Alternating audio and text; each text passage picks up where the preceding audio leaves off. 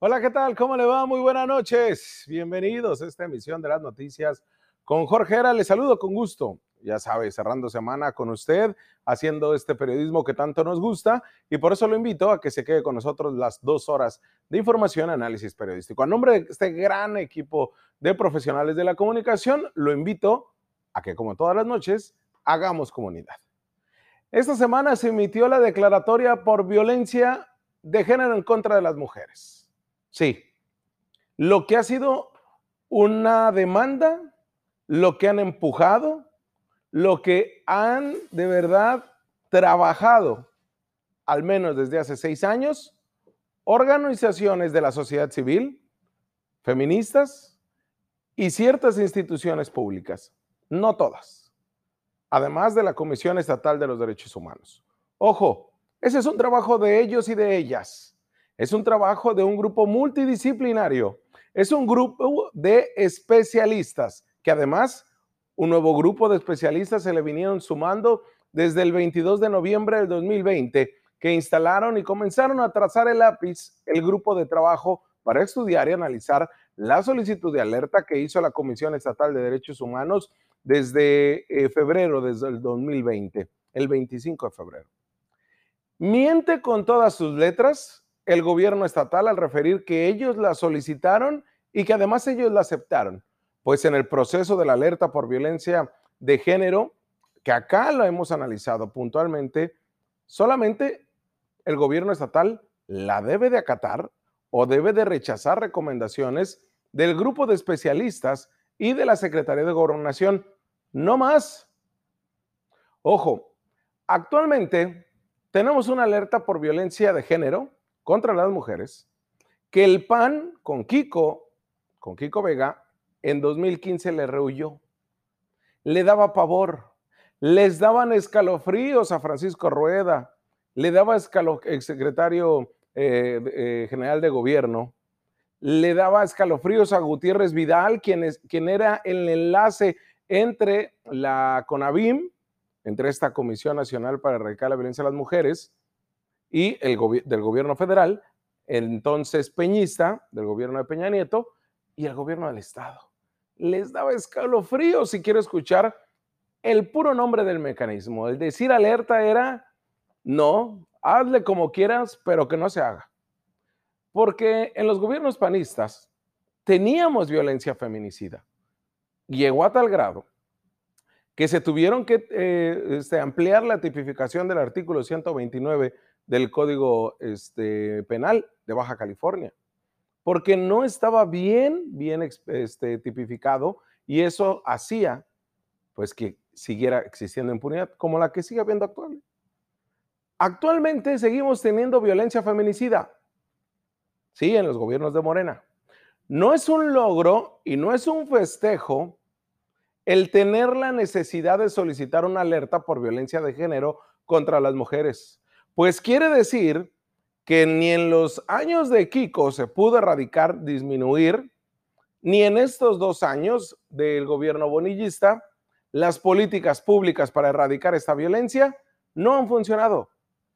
Quiere decir que también los ayuntamientos, con todos y sus escuadrones rosa, con todo y el discurso bonillista apapachador a las mujeres, han fracasado, han sido fallidas, como lo fue con Kiko.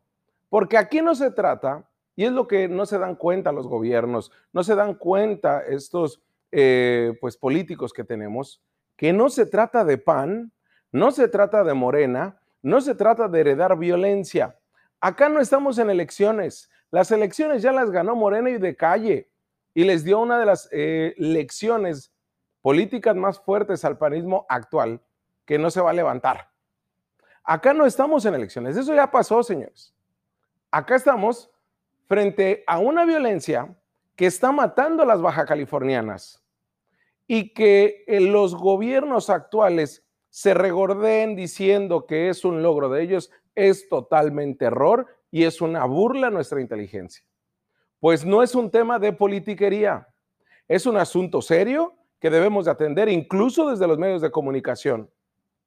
Pero sobre todo, se debe de dar seguimiento al emitir una alerta porque con la alerta misma No se erradica la violencia contra la mujer como por arte de magia.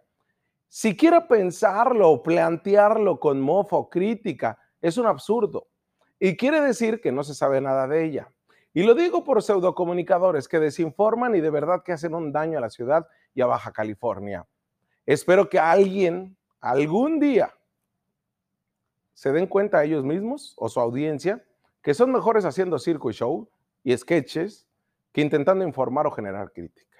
Pero donde sí entiendo que la sociedad no sepa lo que es una alerta, que no sepa qué pasa después, que no sepa quiénes la trabajan, cómo es que se publica, cómo es que se solicita, qué pasa al tener una alerta de género, sí entiendo que la sociedad no sepa, porque no la hemos socializado, porque el gobierno sigue tomándose selfies con el documento de la alerta sin llevar ese trabajo a la sociedad, porque los medios de comunicación estamos perdidos en banalidades que en lo que realmente nos debería de entender es el, er, ir encaminados a una política pública, porque seguimos festejando, ¿no? Y lo digo como sociedad, aquellos que votaron por Morena, un triunfo de hace tres años, cuando la realidad ya aquí nos está golpeando a la cara, porque los gobiernos anteriores le tenían pavor siquiera decir feminicidio, y ahora lo dicen con todas sus letras, pero no hace nada.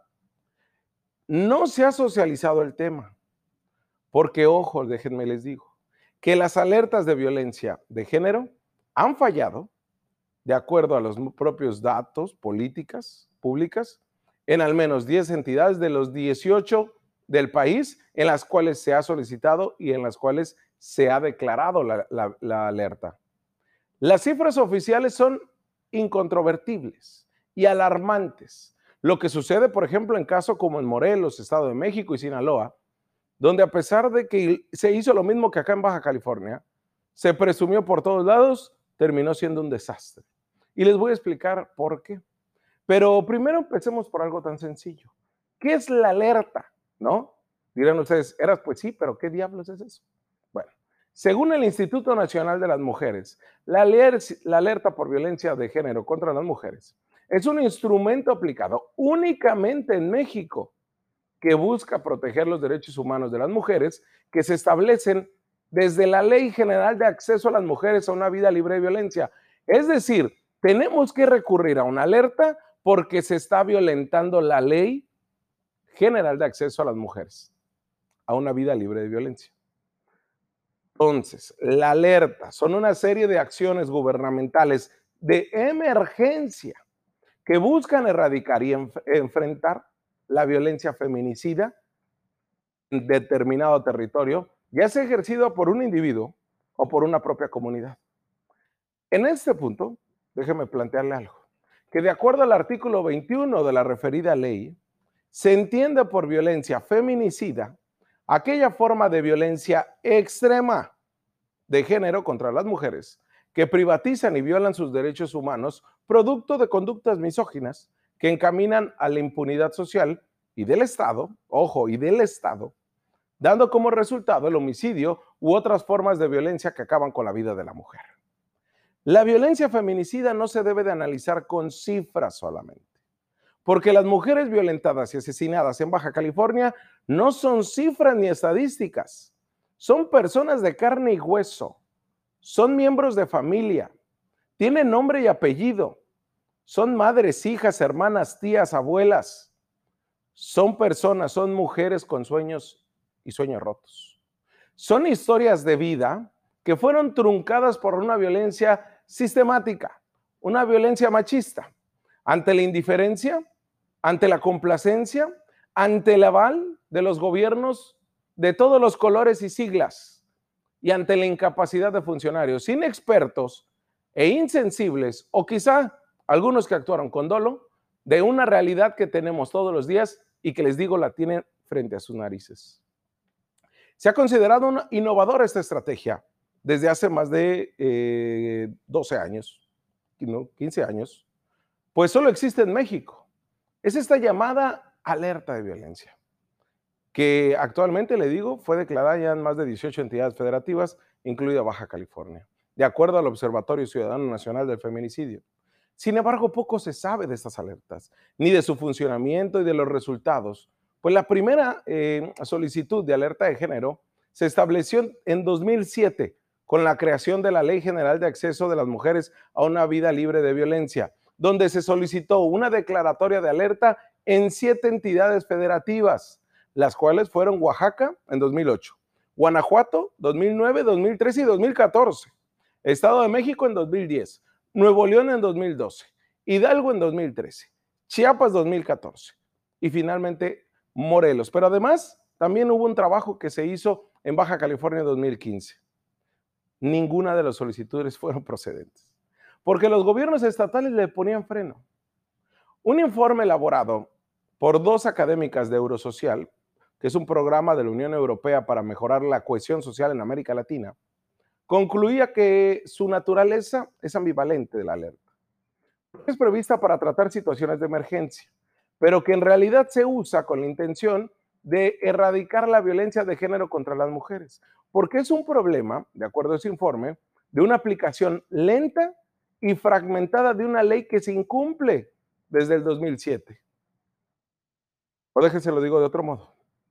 Si el problema es la falta de investigación de los feminicidios, es difícil recomendar en el marco de la alerta una revisión de los casos si los agentes carecen de información. Imagínense, es un tema de nunca acabar. Y así lo referían estas especialistas internacionales. Una de las posibles causas de que este mecanismo no esté dando los resultados que se podrían esperar es la falta de organización dentro del propio sistema o bien, como señala la extitular de la CONAVIM, Candelaria Ochoa Ábalos, quien renunció en junio del 2020, es la falla que se encuentra en una fiscalización de esa alerta. Es decir, las fiscalías se lavan las manos para decir que no atienden casos de violencia, sino los centros de justicia. En Baja California no tenemos un centro de justicia. Y estos tienen una doble carga de trabajo y además tienen poco personal. No hay un centro de justicia en Baja California con una perspectiva de género. Se lo pongo fácil. Según Anayeli Pérez, asesora jurídica del Observatorio Ciudadano Nacional del Feminicidio, estos mecanismos de las alertas de género son efectivos, sí, pero la falla se encuentra en las estrategias que los gobiernos utilizan para prevenir y erradicar la violencia de género. Así pues, que para ser efectivas estas alertas, de acuerdo a esta especialista, se necesita que la Secretaría de Gobernación dé un acompañamiento más efectivo a cada entidad, porque las entidades y los gobiernos se hacen patos con un sentido supervisor para que se apliquen correctamente las políticas públicas y que exista una metodología que permita ir midiendo los avances reales, porque la falla radica precisamente en una incorrecta aplicación de las leyes y en la falta de coordinación de los estados y de los poderes correspondientes que impiden efectuar bien el objetivo para lo que son fueron creadas las alertas por violencia por violencia de género, perdón. Sin embargo, a pesar de estas complicaciones planteadas y de soluciones expuestas por especialistas con respecto a las alertas de género, es un hecho que hasta la fecha no han dado los resultados esperados, porque las cifras de feminicidio y, violencia han ido en aumento en, en la mayoría de las entidades que fueron solicitadas. Un dato que, por ejemplo, nos da una muestra que en Baja California se sigue invisibilizando la violencia feminicida y que es uno de los retos que debe de tener los gobiernos en turno y las fiscalías, es que en este gobierno morenista, las estadísticas del Secretariado Ejecutivo del Sistema Nacional para este año señalan que fueron asesinadas 146 mujeres en lo que va del 2021, pero solamente 6 fueron tipificadas por como feminicidios. De 146, solo 6. Es no más que una invisibilización de la violencia feminicida. Ya les decía, con esta alerta por violencia de género en Baja California se emitieron 10 medidas de prevención, 11 de seguridad, 13 de justicia y 5 medidas de reparación del daño, que en otro momento diremos punto por punto cuáles son para ponérselas sobre la mesa, que ya las deben de tener, la gobernadora electa, el fiscal general, el próximo, si es que hay un secretario de Seguridad Pública, los directores de las corporaciones policíacas en cada municipio, las organizaciones de la sociedad civil, los medios de comunicación, las instituciones públicas y privadas educativas, todo mundo y su mamá las debe de tener frente a los ojos, pero especialmente el sector gubernamental. Cada uno de los programas, cada una de las medidas que deben de ser, tienen que tenerlas ahí ¿Por qué? Porque es ahí donde se tiene que trabajar, porque es un trabajo de todos. Pero además déjeme planteárselo de una manera más sencilla. La política transversal precisamente radica en eso. Una acción gubernamental, una medida de gobierno que impacte en todas las dependencias. Es ahí donde debe de estar el trabajo, que deben de estar encaminados las especialistas. De nada sirve que sigan trabajando los temas los mismos. Dejen a las mujeres y a los hombres que saben. y ese es un llamado a la próxima gobernadora, ese es un llamado a los próximos alcaldes y a los próximos directores de seguridad pública. Deben dejárselo a las personas que saben. No se puede improvisar con esto, sino de lo contrario va a ser un desastre como en otras entidades del país. Debe de haber una responsabilidad para los gobernadores, para el Poder Legislativo, para el Poder Judicial, para las fiscalías, para los organismos autónomos, para las instancias encargadas de las defensas de los derechos humanos, pero también para la propia sociedad. Declarando que es responsabilidad de todos resolver el problema de la violencia de género y asumiendo que en conjunto es posible afrontarlo y erradicarlo, siempre y cuando nos dejemos guiar por especialistas, no por improvisados y bien intencionados. Vamos a una pausa y volvemos.